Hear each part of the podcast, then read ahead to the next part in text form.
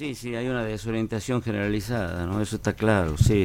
Hay mucha incertidumbre, desorientación. Es que, es que las medidas económicas que se toman, si uno las revisa en los últimos dos o tres años, han sido muy contradictorias. Este, no, no hay un rumbo definido.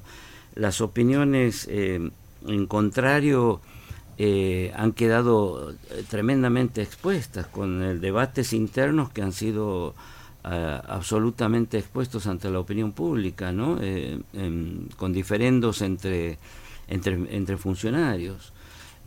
ha habido anuncios que luego han sido desautorizados, este, son muchas marchas y contramarchas, y cuando un gobierno ya comienza a transitar la última etapa de su gestión, eh, probablemente eh, de cara a un transcurso que ha tenido sus inconvenientes externos, ¿no es cierto? Si tenemos la pandemia del 2020 eh, y luego la, la, invasión de Rusia a Ucrania este año, pero uno revisa la región y el impacto de esos hechos exógenos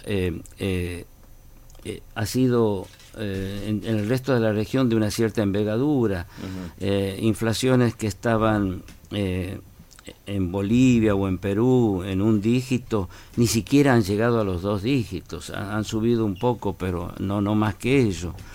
Así que Argentina tiene problemas que son no son los comunes de la región de Sudamérica.